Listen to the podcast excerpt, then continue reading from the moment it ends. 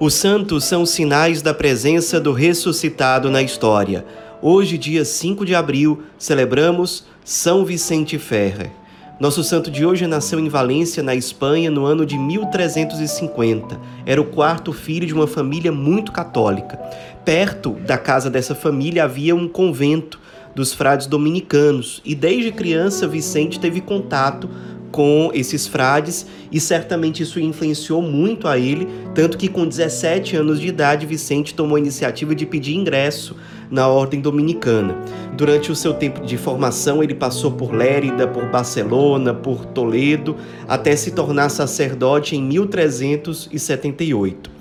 Esse ano foi um ano muito marcante na vida da igreja porque é conhecido como ano do cisma. O Papa faleceu e aí houve uma grande divisão na igreja. Os católicos da França achavam que o verdadeiro Papa deveria morar na França, então esses católicos não aceitaram a eleição do Papa verdadeiro, Urbano VI, e decretaram que o Papa verdadeiro seria Bento XIII, que era o antigo cardeal Pedro de Luna. Esse cisma na igreja durou 40 anos. Nesse tempo, Vicente Ferrer, já como padre, já havia sido chamado a trabalhar junto com Pedro de Luna, quando ele ainda era cardeal, antes dele ser um antipapa. E Pedro de Luna convenceu o padre Vicente que Urbano VI não era um papa verdadeiro, que aquela eleição não era válida. Então, inicialmente, o padre Vicente foi a favor do antipapa, mas por ignorância. Nessa época ele já era um pregador popular muito conhecido, muito admirado, era um padre considerado santo. E ele ficou muito impressionado quando ele percebeu que Santa Catarina de Sena lutava pela unidade da igreja ao redor do Papa Urbano VI, que era praticamente a mesma coisa que São Vicente Ferrer estava tentando fazer com Bento XIII. Então ele ficou muito mal com aquilo. Aos poucos as escamas foram saindo dos olhos dele e ele fez uma leitura espiritual do que estava acontecendo com a igreja.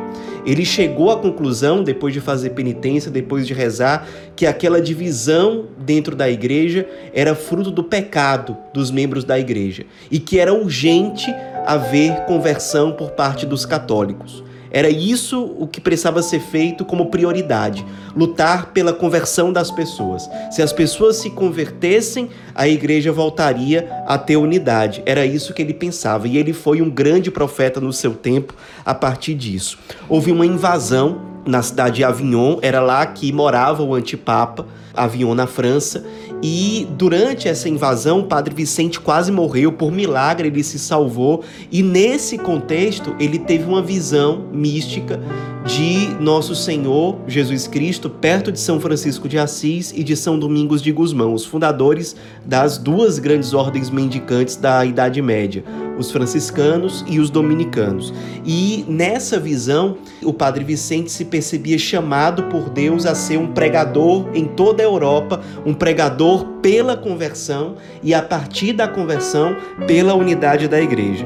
Então, a partir disso, ele tinha certeza do chamado de Deus para ele.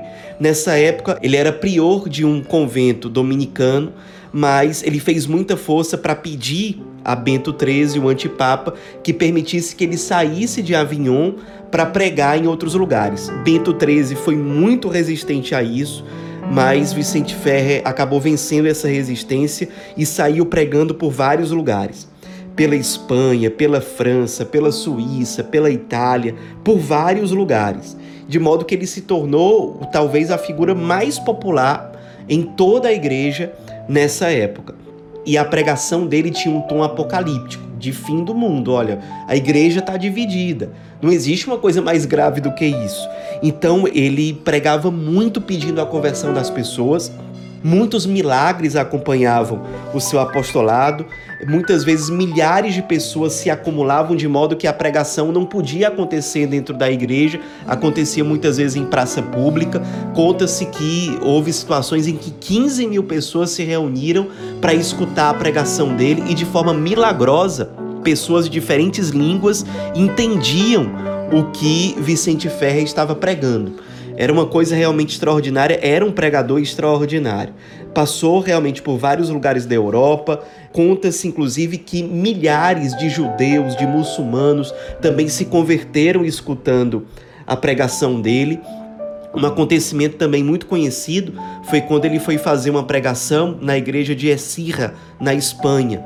Havia uma mulher judia que era muito rica, muito poderosa, e ao saber que São Vicente Ferre iria fazer uma pregação ali, ela foi mais para pegar no pé dele, para mostrar que ele estava errado, de uma forma implicante. E durante a pregação, várias vezes ela manifestava sarcasmo, desprezo, até que no fim ela, com raiva, foi passando no meio do povo. As pessoas ficaram indignadas com o desrespeito dela, e aí São Vicente disse bem alto: Deixai-a sair, porém afastai-vos do pórtico. Todo mundo obedeceu e quando essa mulher passou pelo pórtico, o pórtico caiu em cima dela e ela morreu. Passou vários minutos ali, morta, até que São Vicente caminhou até o corpo dela. Várias pessoas tentaram ajudar em vão. Ele então caminhou até o corpo dela depois de vários minutos e, com uma voz forte, ele disse: Mulher, em nome de Jesus Cristo, volte à vida. Então a mulher ressuscitou, todo mundo ficou maravilhado com aquilo, e claro, depois daquele milagre, aquela senhora se converteu ao cristianismo e foi uma católica exemplar até o fim da vida. Como esse, muitos milagres acompanhavam as pregações de São Vicente Ferre. Também foi a época da peste negra que matou grande parte da população da Europa. Ele também fazia uma leitura espiritual sobre aquilo. Ele também interpretava que aquilo deveria ser encarado como uma motivação para que as pessoas se convertessem. O tempo estava próximo. Ele costumava dizer nas suas pregações: ossos secos, ouvi a palavra de Deus. Houve ocasiões em que o próprio Papa cardeais, bispos, escutavam as pregações e, mesmo diante do Papa, diante dos cardeais e dos bispos, ele dizia que era preciso se converter. Quando apareceu a peste negra, ele dizia para as pessoas: cultivai o santo temor de Deus e só a ele dai louvor e glória. Lutou pela unidade da igreja, ainda atuou como juiz na eleição do novo rei de Aragão na Espanha. Não se sabia quem era o sucessor legítimo, então ele interviu e foi escolhido Ferdinando I como novo rei de Aragão por intervenção dele, porque as pessoas sabiam que ele tinha total credibilidade, era uma pessoa correta, uma pessoa virtuosa, iria tomar a melhor decisão e uma decisão que não fosse enviesada, que não fosse parcial. Houve um momento muito importante na igreja, que foi o Concílio de Constança, em que São Vicente Ferre foi chamado a participar. O concílio aconteceu em novembro de 1414 Nesse concílio, Vicente Ferrer fez uma pregação convocando toda a igreja à conversão e à unidade.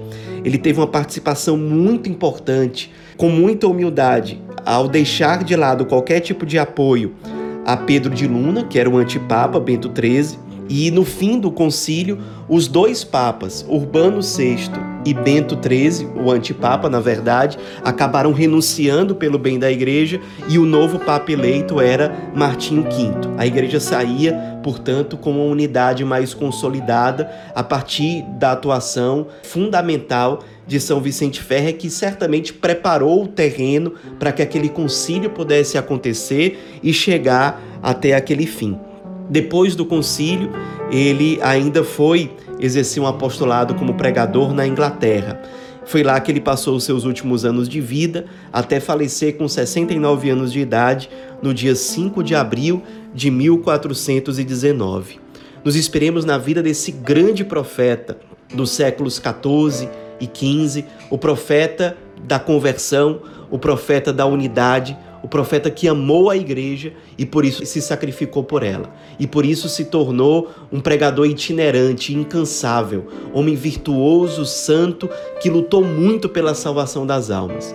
Nos inspiremos para, assim como Vicente Ferrer foi resposta no seu tempo, para que nós sejamos resposta hoje.